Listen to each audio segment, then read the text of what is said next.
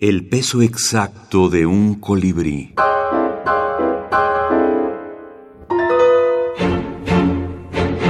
Minificción y cine. Psicosis.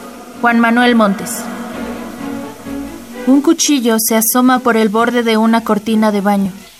La joven actriz se voltea rápidamente.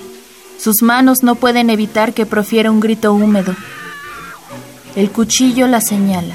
Levanta su nariz y desciende como un albatros. Desde su sillón, el director grita. ¡Corte! El cuchillo obedece. Microfilmes en prosa. Cartelera de brevedades sobre cine. Aldo Flores Escobar. Dirección y prólogo.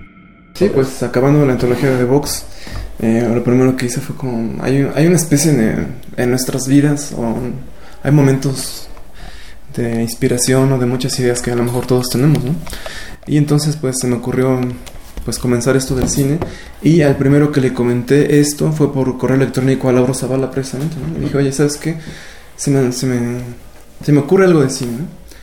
eh, sobre el cine y el microrelato. Entonces eh, me comunico con él por correo electrónico y, y, le muestro mi ficción, que se llama, bueno, en ese entonces la primera ficción que escribió fue una visión sobre Blade Runner y después él, él me comenta que, que, le interesaría participar de otra forma, ¿no?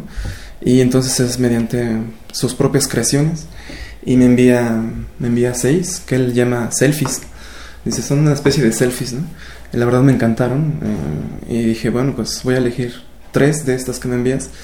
Y entonces así empezó a surgir. Después le comenté a diferentes autores, los mismos colegas que hemos, hemos trabajado ¿no? en estos últimos años y, y, se fue armando la antología. Invitamos a nuevos, nuevos escritores, eh, eh, participan pues distintos, di, tanto hombres como mujeres, distintos eh, narradores en este caso, y se armó la antología así en, en prácticamente medio año.